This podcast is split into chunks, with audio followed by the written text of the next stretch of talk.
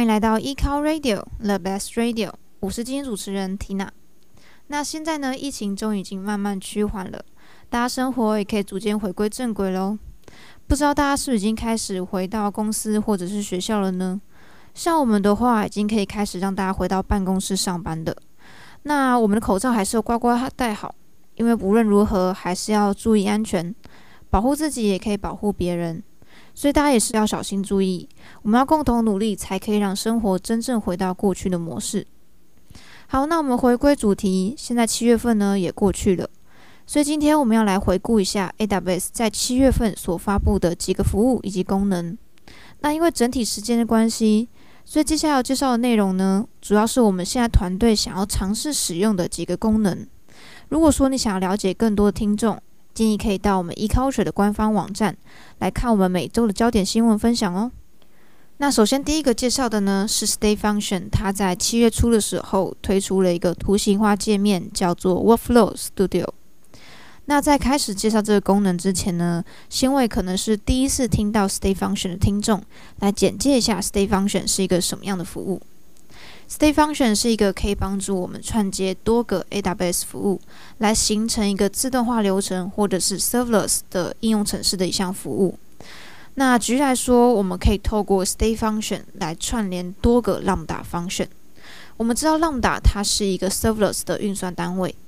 那它是以事件为触发，并且在事件触发之后会一次性的执行，执行完成之后就会关闭。那这时候，如果说我们想要把前一个 Lambda function 所执行的结果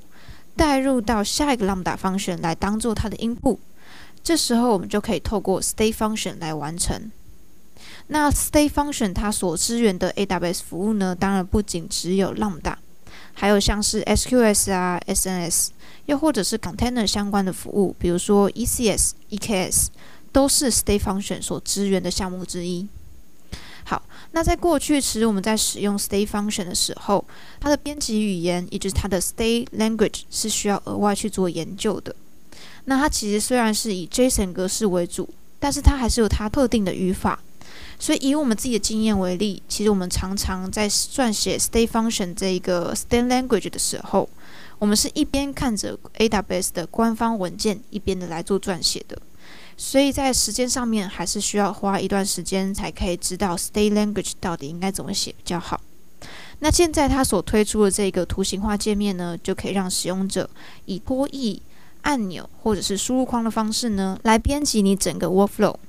那在 Console 也可以直接看到每一个参数，它旁边都有带入一个描述性的文字。如果说是第一次设定的使用者呢，也可以透过这个描述性文字来大致上了解说这个参数到底在设定什么，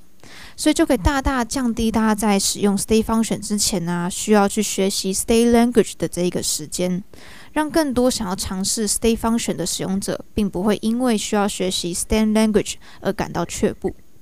那甚至这一个我们透过图形化界面编辑好的 workflow，它也可以直接转换成文字的 JSON 格式，来方便我们去做备份，甚至我们可以与人分享。所以，如果是有兴趣的听众呢，其实不妨可以尝试使用看看这个新的 Stay Function 的 Workflow Studio，来让大家试试看，说到底 Stay Function 的效果是什么。OK，好，所以这是第一个要跟大家分享的这个功能。那第二个要介绍的是 ROUT 53，它在七月底的时候有推出一个 Application Recovery Controller 的这一个功能。那一样，我们先简介一下什么是 ROUT ROUT 53是在 AWS 上面提供 DNS 域名解析的一项服务，主要可以针对使用者所设定的 rule 来帮助去做导流。那这个导流呢，就类似于像大家去银行啊，或者是邮局办理业务的时候，前面可能会有一个帮忙你按号码牌的那个人。那这个人他就会告诉你说，你要到哪一个柜台去等待。那 ROUT 53就类似于那个人，它可以依据我们使用者所设定的 role 呢，来决定我们终端使用者要访问到哪一个环境。那就好比啊，那个暗号码牌的人，他可以根据你今天要办理的业务，或者是每个柜台等待人数，甚至说你需不需要预先填表格，这些因素呢，来决定说你要到哪一个柜台去做等待动作。那 ROUT 53也是一样。它可以针对我们设定的这个 role 来决定说我们的 end user 要访问到哪一个环境比较好。那在这些导流的入里面呢，其中一个叫做 failover，就是所谓的容错机制。那许多使用者会透过这一个容错机制来作为一个备援的机制，可以帮助提供一个高可用的服务。但对于部分产业以及企业来说，他们其实期望有更高的可用性。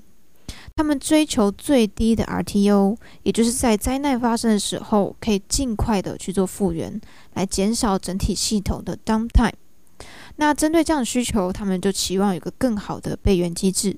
这时候就可以透过 Route 53这次所推出的 Application Recovery Controller 来达成。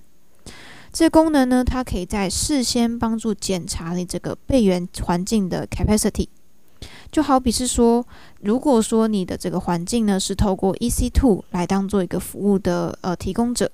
那它其实可以事先帮你去检查说你的 Auto Scaling Group 里面 EC2 的数量是不是一样的，